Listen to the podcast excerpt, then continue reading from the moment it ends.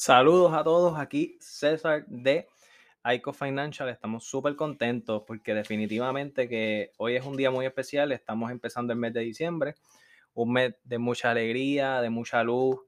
Las personas están bien contentas porque estamos entrando en una etapa donde quizás vamos a poder ver a nuestros familiares, vamos a, poder comenzar a hacer otras cosas que antes no podíamos hacer por lo del COVID. Y definitivamente estamos con mucha esperanza. Y hoy quiero hablar con ustedes acerca de algo bien importante y es la planificación enfocada en el retiro. Y esto es lo que sucede. Si usted no se planifica, nunca va a tener un resultado específico. ¿Por qué digo esto? Porque recientemente estuve reunido con unas personas que me dijeron, no, no, yo no quiero planificar mi retiro ahora, esto es muy temprano para mí, muy temprano para mí, con 30 años. Y yo le dije, mira, yo lo entiendo, pero la realidad es, si tú no te planificas, nunca va a suceder que llegue ese día o ese momento que tú puedas decir, mira, llegó el momento de mi jubilación, me puedo jubilar, puedo hacer algo con todo el esfuerzo que hice durante mi época productiva, me puedo retirar. Así que es bien importante que tengamos en mente que mientras más rápido comiences a planificar tu jubilación, más rápido vas a poder hacer eso que tanto quieres, que es jubilarte. De cada 10 personas, 9 se quieren jubilar mañana, pero lamentablemente una está preparada para la jubilación. Mira cómo son las estadísticas y las estadísticas no mienten. Y algo que tenemos que tener en consideración cuando tenemos una planificación financiera dirigida hacia la jubilación es que no es solamente tener, por ejemplo, un, ahorro que nos vaya a pagar una renta mensual de por vida, etcétera. No se trata de eso. Se trata de que nosotros como personas tenemos muchos riesgos que nos pueden afectar a llegar a la jubilación. ¿Cuáles son estos riesgos?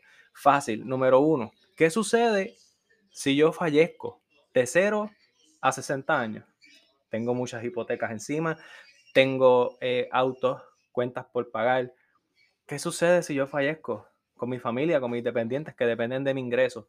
Adicional a ello, ¿qué sucede si me incapacito?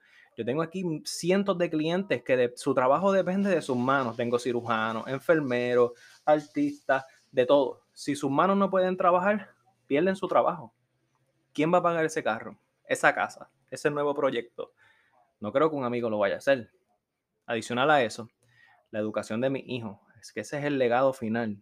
Muchas personas dicen, ah, yo pienso que la educación va a ser gratis en un futuro.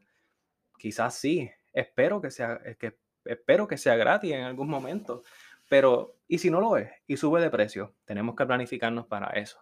Así que, como una regla, un, rule of thumb, debemos ahorrar mínimo el 20% de nuestro ingreso en un lugar separado, que no sea una institución tradicional, que nos pague un interés por encima de la inflación. Y adicional de que nos pague un interés por encima de la inflación, tenemos que tener un plan de protección de activos que nos proteja de los cuatro miedos financieros. Me muero, me incapacito, la educación de mis niños y el retiro. ¿Por qué? Porque si, si por ejemplo yo me incapacito y tengo una fuente de retiro, lo único que tengo, ¿qué va a suceder con el fondo de retiro?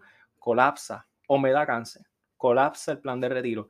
Por ende, tenemos que tener una planificación financiera estructurada que vaya acorde a mitigar todos los riesgos. Eso en carácter personal. Si es en carácter comercial, ya es otro cuento. Pero lo importante, empezar, planificarse y en esta época navideña no pospongo una reunión para planificar su finanzas. Estamos en el mejor momento para planificar eh, un buen plan de protección de activos para comenzar el 2022 con el pie derecho. Puedes empezar hoy y ya empezar mañana con el pie derecho, pero todo depende de ti. Asegura tu futuro y recuerda que estamos aquí para ayudarte en todo momento. Comparte este video con cualquier persona que lo necesite. Excelente día. Y para todos ustedes que nos escuchan aquí en el podcast, excelente día.